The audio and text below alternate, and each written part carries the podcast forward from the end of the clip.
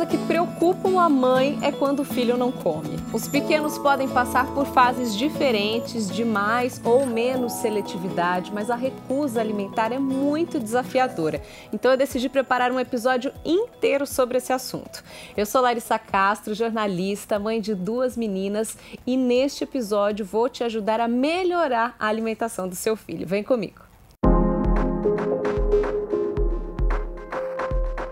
Helena Raposo, que já participou há algum tempo aqui do nosso episódio sobre introdução alimentar, agora está de volta com a gente. A Helena é nutricionista e pesquisadora do Centro de Pesquisa em Obesidade e Comorbidades da Unicamp e trabalha também no ambulatório de transtornos alimentares do HC da Unicamp também. Uhum. Obrigada mais uma vez pela presença, viu, Helena? Eu que agradeço o convite. Helena, recusar alguns alimentos, né? Imagino que seja uma coisa comum, principalmente quando a gente está falando aí da fase da introdução alimentar. Então, acho que é interessante interessante a gente já esclarecer desde o início para os pais que quando a gente fala de introdução, falando aí dos bebês a partir dos seis meses, é, o fato deles recusarem algum alimento de cara não significa que eles não gostaram, né? Uhum. Quantas vezes a gente precisa apresentar o mesmo alimento para o bebê até realmente chegar de fato à conclusão de que ele não gostou? Como que é esse início? É, então, acho que a gente tem que primeiro pensar que o bebê está sendo apresentado aquele alimento, né, que é novo para ele. Então, gostar ou não significa primeiro conhecer, né? A gente não gosta de uma coisa que a gente não conhece, a gente não gosta de uma pessoa que a gente não conhece e nem de um alimento. Então, até mais do que é, quantas vezes, né, é pensar como que tem sido essa apresentação e, e, que isso é um processo longo, né? Então, às vezes a gente tem a impressão de que a introdução alimentar é o momento em que a criança vai aprender a comer. E aí tem essa, essa ideia de que é um processo curto. Mas, na verdade, conhecer os alimentos e aprender a comer é um processo muito longo. A gente nem pode chamar de recusa, né, nesse primeiro momento, não, né? O bebê ainda está realmente, literalmente sendo apresentado, né? conhecendo. É, então é. é. uma coisa que vai acontecer aos poucos, né? É, eu costumo pensar que é, é, um pouco parecido com a alfabetização, né? A gente não acha que uma criança vai ser alfabetizada no primeiro apresentação das letras, né? É um processo longo que demora anos, né? Pra, ela vai conhecendo as letras até que ela aprenda o som e, e formar tudo. Então, a alimentação também a gente vai conhecendo, se familiarizando, entendendo, fazendo sentido o que que come, vendo o que que o outro come e aí aprende a comer. É possível nessa fase o bebê se recusar mesmo simplesmente não aceitar nenhum alimento? Acho que isso não deve acontecer. É, recusar totalmente os alimentos é, é bem difícil, né? O que acontece às vezes é uma expectativa de quanto que aquela criança deveria comer ou uhum. é, o que que ela deveria comer ou essa, essa, essa tentativa de ah eu, eu gosto dessa isso aqui é, é, uma fruta por exemplo uma banana eu gosto de banana meu filho né a expectativa é que ele goste de banana e coma banana e pode ser que ele estranhe né aquela textura aquele sabor e precisa é, contextualizar isso para a criança né Tá certo. Vamos falando então agora dos bebês maiores de um ano aí, quando a gente espera que já estejam comendo de fato, né? Já não considera aí o, o leite materno ou a forma como uhum. a base, né, da alimentação. Nessa, a partir dessa fase, é possível que come, comece a aparecer a tal da recusa, né? na verdade, acho que num primeiro momento é uma seletividade, a gente pode dizer. Tem uma faixa etária em que a seletividade é esperada. Um bebê, por exemplo, que comia de tudo, uhum. de repente começa, começa a escolher, eu não quero isso, eu quero só aquilo. Isso é, é. esperado é. em que faixa etária? Então, é, no primeiro ano de vida, a criança cresce muito rápido, né? O bebê ganha, né, proporcionalmente é, o crescimento é muito grande. E a, depois dessa fase, perto até os dois anos, esse ritmo cai. Não é que a criança deixa de ganhar peso, claro que não, né? nem, nem estatura, mas o ritmo é menor. Então, aquela expectativa de que a criança vá sempre aumentando a comida não, é, não condiz né, com a realidade. Então, existe uma preocupação da família de que, opa, ela não está mais comendo. Junto com isso, vem o interesse pelo mundo, né? E ali, mais perto dos dois anos, a criança vai começando a ter autonomia. Então, ela vai percebendo que ela também pode falar não, ela pode recusar, que essa, essa recusa pode ter um efeito nos cuidadores, né? Então, é, é essa e elas relação... já têm, claro, preferências, né? Então, assim, Sim. um paladar gosta um pouco mais disso do que daquilo. Uhum. Então, isso coincide com esse momento que você falou do, do não, do saber falar não, e ela começa a ser um pouco mais seletiva. É, é. esperada a partir dos dois anos, então. É, vai, vai aumentando isso, né? É mas justamente pelo interesse maior nas outras coisas, então a, criança já se locomove, ela não quer ficar sentada, né? E começa aquele relacionamento mais complicado, que a mãe né, tem que pôr limite, ou quanto que ela cede naquele limite. Isso pode durar quanto tempo? Isso passa sozinho essa fase, ou os pais precisam ficar atentos e tomar alguma atitude com relação a isso? Então, alguma seletividade né, existe assim nessa fase pré-escolar e costuma-se entender que até perto dos seis anos isso vai diminuindo. Mas em algumas condições, como no espectro autista, isso pode ser antecipado e ficar mais para frente também, né? A recusa começa um pouco antes e se prolonga um pouco mais. E pode perdurar, eu digo, posso até citar o exemplo da minha filha mais velha, ela está com quase quatro anos, faz quatro daqui um mês, mas ela simplesmente não come leguminosas mais. Uhum. Ela sempre comeu, até acho que uns dois anos, né? Nesse período de um a dois anos, ela comia feijão, comia lentilha, comia tudo. De repente ela resolveu que ela não gosta de feijão, que ela... e ela não gosta. Eu continuo oferecendo, né? uhum. né? Continuo colocando no pratinho ela simplesmente não come. Então, e aí vem a expectativa que eu acho que é o mais difícil de, né, mais importante da gente trabalhar, assim, né? É a expectativa dos pais, né? De como que eu vou lidar com isso, porque é isso que às vezes agrava a situação, né? A criança não quer mais comer aquilo por algum motivo. A gente entende que ela deveria comer por um motivo nosso, e aí a gente começa naquela disputa de, de fazê-la comer. É muito básico, né? É, a gente fala, pô, arroz é. e feijão não vai comer feijão. Como assim não vai comer feijão, né? E todos nós temos a nossa história, né? A nossa relação com a alimentação, como a gente foi ensinado a comer, os nossos conflitos. E aí é, é trabalhar tudo isso para que... Por isso que eu acho que a palavra mais importante é respeito, né? Uhum. Respeito àquela criança. Ela está aprendendo a comer ela vai, ela gosta ou não gosta de alguma coisa, aquilo faz sentido para ela ou não, né? Existem assim fatores que podem é, levar a essa situação ou até agravar. Eu não sei se eu posso dizer a palavra erros, né, dos pais, mas assim algumas condutas que podem facilitar essa recusa. Por uhum. Me veio agora à cabeça apresentar o açúcar, né, muito com uma idade uhum. muito baixa, com menos de dois anos, ou industrializados. O que, que pode acontecer aí na rotina alimentar da criança que é. prejudique mesmo e proporcione e facilite essa recusa alimentar? É, os alimentos industrializados, a gente pode pensar que eles são é, não os ideais, né? É, considerando o perfil nutricional, por ter é, muito açúcar adicionado ou alguma outra questão nutricional da composição deles. Mas na questão de seletividade, recusa alimentar, a gente tem que considerar é, alguns fatores que o próprio processo de industrialização busca, né? Que é a padronização do alimento. Então, o, o processo de industrialização diz isso, né? Que se propõe a isso, a, a, a, padronizar. Então, assim, a água de coco, se é industrializada, é sempre o mesmo, mesmo sabor doce. Se a gente vai tomar água de coco que é do coco, um dia ela está mais doce, um dia não. Uhum. Então, a gente vai comer um biscoito que é, que é industrializado, ele tem sempre o mesmo formato.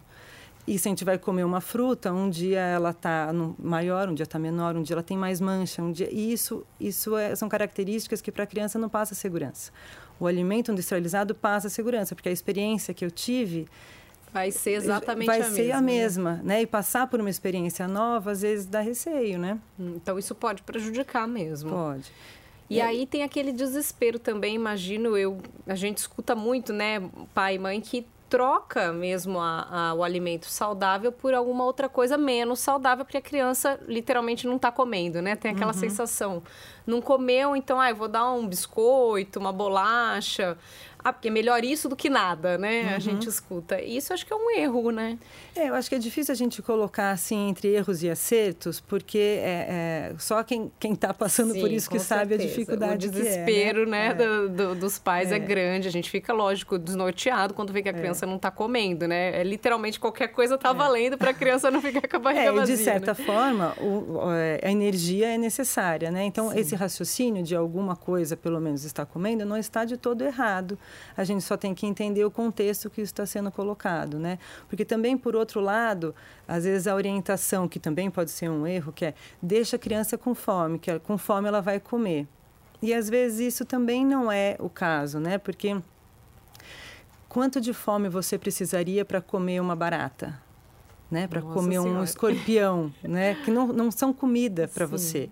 Então, é, para uma criança que realmente sofra com seletividade alimentar, algumas, alguns alimentos dão realmente nojo, né? É, são experiências muito negativas. Então, só deixar com fome não faz com que ela coma pode ter um efeito até contrário, até é criar contrário, um, trauma um, trauma na criança com relação à é, comida. Mas, ao mesmo tempo, que né, nesse sentido que você estava falando, quando a gente vai sempre oferecendo alguma comida, a gente também não dá espaço para que a criança tenha fome. Então, assim, não é, não é que a gente tem que deixar ela passando fome para que ela coma, mas a gente tem que permitir que ela sinta a fome para ter vontade de comer.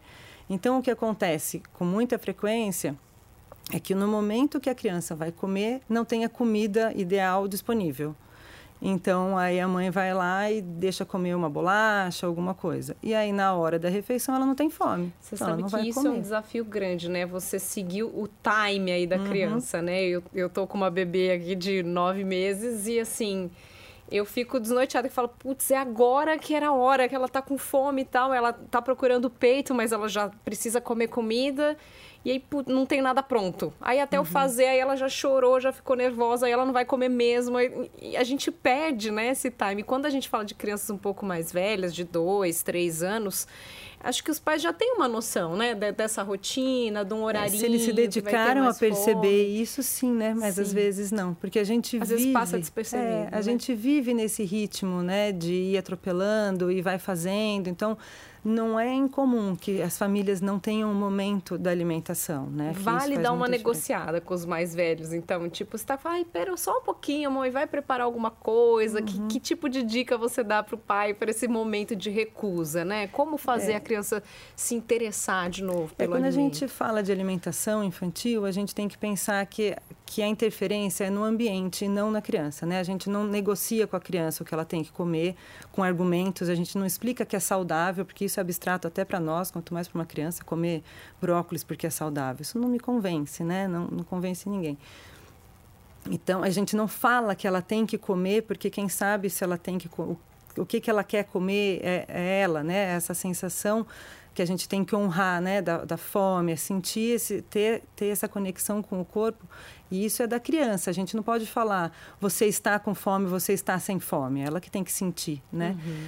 Mas o que a gente tem que fazer é cuidar do ambiente, né? Então, é ter uma rotina faz com que a gente saiba, tanto nós, os cuidadores, quanto as crianças, que esse é o momento do café da manhã, esse é o momento do lanche. Não precisa ser um horário rigoroso no relógio, mas um horário apoiado na rotina, né? Então, depois que a gente acorda, é o café da manhã antes ou depois da escola, é o almoço, depois tem o lanche, né? E isso vai tanto uh, permitindo que os adultos antecipem essa necessidade da criança comer. A criança também já vai aprendendo a lidar que ah, estou ficando com, estou começando a sentir essa fome, mas daqui a pouco tem comida. E tem também então esse momento que eu vou matar né, é, é, é, saciar minha fome e tem um espaço, né, o espaço entre as refeições não deve ter comida. Então, a balinha, o chocolate, a bolacha, ela não, não, não deve existir para que a criança sinta a fome e coma no momento adequado. E né? que ela entenda que é o momento da refeição, né? Uhum. Porque isso também é difícil, né? Um desafio para nós pais, porque a criança está sempre querendo brincar, está sempre querendo uhum. fazer outra coisa, ela não ela não quer parar para comer, né? E então a gente de nós adultos também não. Né? Exato, né? com certeza. A gente quer que eles fa... é, faço o que eu é. digo, não faço o que eu faço, né? É sempre assim. É isso, é, isso é uma coisa bem importante, né? Várias vezes é, os adultos querem que a criança coma naquele horário e aí coloca a criança para comer sem companhia, sem então aquilo não faz sentido para aquela criança. Não é o momento de se alimentar. Por e que, sem que ela distrações, né? Porque tem também a famosa distração para a criança uhum. comer, né? Alguns pais ainda fazem isso, colocam uma tela, coloca até brinquedos, né, na uhum. mesa, uhum. enfim, tipo, enquanto tá ali brincando, você vai literalmente enfiando comida na boca da criança. Isso também não é interessante, né? É, aí ela nem se conecta com ela para saber se ela está com fome ou não, se ela gostou daquela sensação ou não. Ela às vezes nem sabe o que tem no prato. Se um dia Às vezes eu escuto o relato disso, de que aí atiramos a tela, aí a criança fala, mas o que é isso aqui? Ah, isso sempre esteve no seu prato mas ela não olhava, né? Uhum. Então ela nem sabe o que ela aceita comer. Sim. E a chantagem também não rola, né? Ah, é. se comer, depois que comer pode assistir o desenho, se comer vai ter sobremesa. É, as mensagens ficam ruins, né? Porque se eu só como é, a cenoura e o brócolis sob ameaça, ele não deve ser bom, né? E uhum. o chocolate, se ele é prêmio, ah, então esse negócio é melhor do que o brócolis, né? É, exato. Pode ter o um efeito reverso é. aí, né?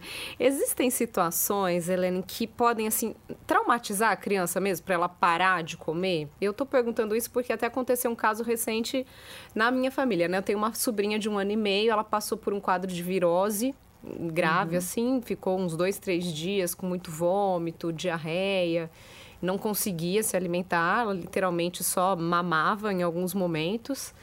E aí agora é, minha cunhada, coitada, tá desesperada para fazer ela voltar a comer. Ela não quer mais comer. Ela, uhum. ela se recusa, ela apresenta, sabe, o prato, traz a comida, coloca tudo ali.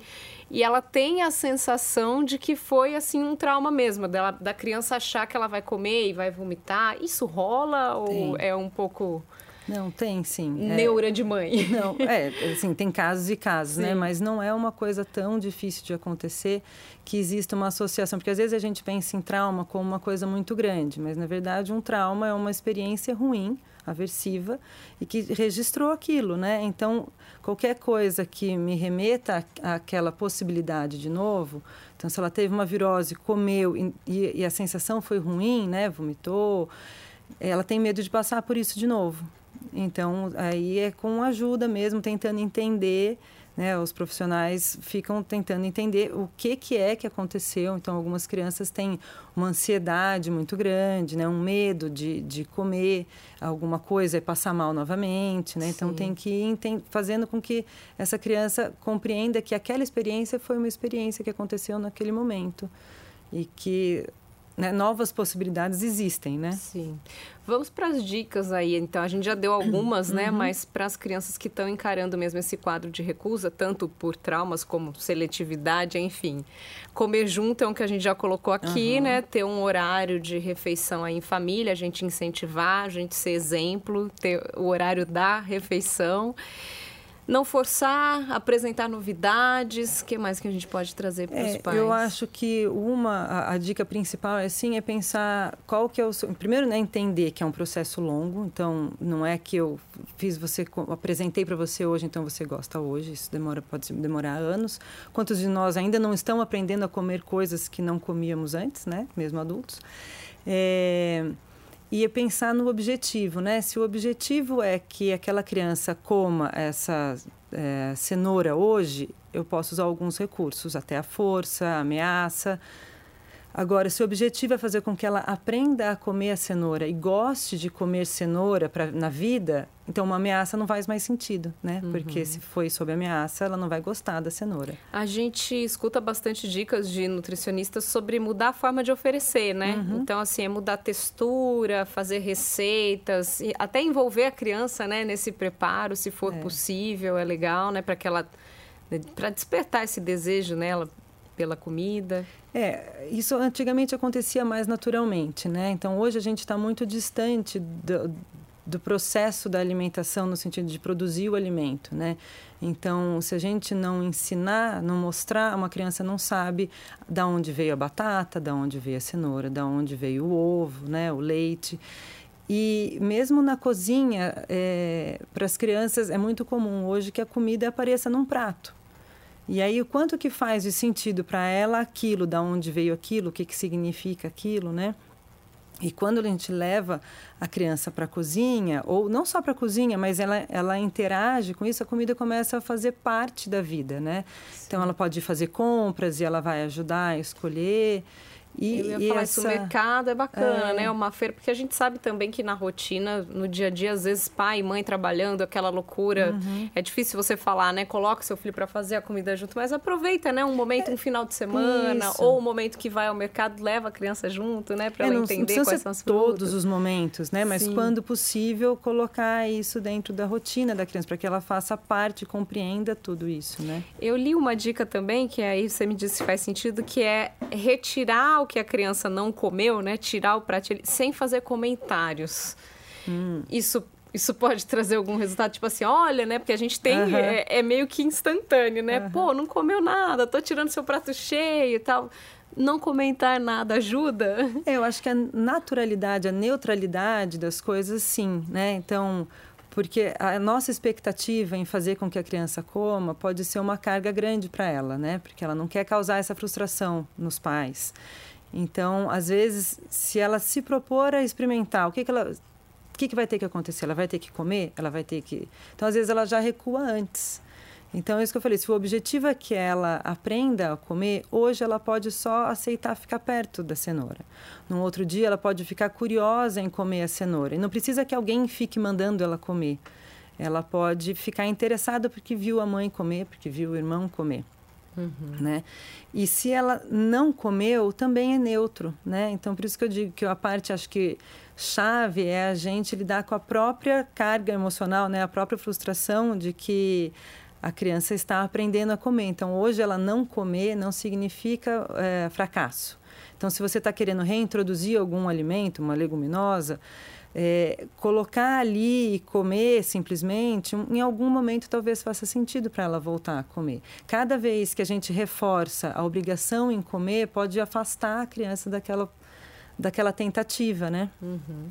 E tem algum momento em que a recusa se torna uma preocupação de fato? É importante a gente trazer esse parâmetro, né, uhum. para os pais. Em algum momento que realmente, de fato, precisa buscar uma ajuda, passou um período longo sem alimentação adequada. Qual é o momento de alerta? É, eu acho que de todas as questões assim, é, a gente tem que pensar em algum o que que o que que chama a atenção, né? Então existem situações em que a gente percebe é, questões objetivas de perda de peso, é, alguma desnutrição, né? Alguma carência nutricional e aí isso merece uma atenção, sim. Mas algumas outras vezes pode ser que a família esteja com, com dificuldades, quando não é muito compatível com a rotina, com a vida, é uma dificuldade porque não consegue sair, não consegue levar a criança para se alimentar em outro local. Então começa a travar a, a família toda, né? Então, pode não ser uma questão ainda é, biológica, né, de, de comprometimento do crescimento, mas às vezes uma orientação ajuda a colocar isso no eixo para não, não ir nessas, nessas na ameaça e aí o ciclo uhum. fica pior, né? Mas eu imagino que a perda de peso seja um alerta, com certeza, ah, esse, né? Esse, Se sim. você nota uhum. que a criança realmente está perdendo peso, é. é. importante buscar uma ajuda. É, aí a gente pode até pensar na perda de peso e no ganho excessivo de peso também, né? Porque sim. a seletividade alimentar ou pode vir com uma redução da quantidade de alimento, e aí sim vai ter baixo peso, ou uma troca, uma né? troca, porque nada ela não saudável. consegue comer nada que realmente nutra, né? E, e tenha os nutrientes, as vitaminas, os minerais necessários mas ela se alimenta bastante, porque ela ainda tem fome, com, com os alimentos industrializados, por exemplo. Né? E quando acontece assim essa seletividade muito grande ou uma recusa por um longo período, é importante entrar com suplementos, vitaminas, ou isso vai variar muito, né? Vai precisar de é, uma avaliação. É, precisa avaliar. Assim, a gente vive uma, uma fase em que a preocupação com a suplementação é muito grande, né? Existe um mercado grande em cima disso. Então, acho que é, é importante a gente frisar que é, a cada caso é muito comum que a gente avalie essa, né, fica muito preocupado, nossa, a criança não come quase nada e, o organismo não está com carência ainda. Então, assim, tem algumas que a gente tem que investigar, né? Por exemplo, ferro, uh, algumas vitaminas, né? Vitamina B12, que são mais fáceis de ter essa carência, mas é comum que ainda não tenha atingido um nível de carência, ou que a família perceba essas dificuldades na rotina, mas que ainda não tenha comprometido porque ela se alimenta uh, de todos os grupos alimentares, por exemplo. Talvez essa seja uma dica, né? Uhum. É, enquanto a criança ainda consegue, você consegue montar uma refeição com todos os grupos alimentares, né, que tem os alimentos energéticos, os construtores e os reguladores, ainda está tudo bem. Claro que é importante que ela não coma só a cenoura, só a maçã dos reguladores, mas ainda tem alguns Se ali. ela a gente, tá ainda é, com algum item é. ali de cada grupo, ainda tá bacana. Então, normalmente não falta nos carboidratos, normalmente a seletividade alimentar não atinge muito esse grupo. Sim. Mas atinge, às vezes, o de proteína, né? Então, Sim. porque às vezes existem questões é, em que as fonos conseguem ajudar bastante, né? Porque às vezes alguns alimentos são muito difíceis de serem mastigados, né? Então, as carnes são mais fibrosas, alguns legumes são mais fibrosos, as frutas. Então, ela, as crianças precisam mesmo estar com, né, com, a, com a, a, toda essa motricidade apta a fazer essas a comer esses alimentos, porque senão vai ser mais difícil, aí ela pode recusar e preferir aquela bolachinha que esfarela na boca, né? Sim. Acho que o recado final, então, é controlar a ansiedade, né? Eu dos pais. Sim. Um controle de ansiedade aí ajuda bastante ficar atento aí aos sinais de alerta, né? uhum. né? Qual o recado final aí para os papais e mamães? É, eu acho que é esse, né? De que é um processo e de que a gente tem que entender é, que quando você se propõe a né, você até tinha comentado de fazer as preparações de várias outras formas, né? Então você pensa assim, ah, então a cenoura não come, eu vou fazer outra coisa com cenoura, uma panquequinha de cenoura.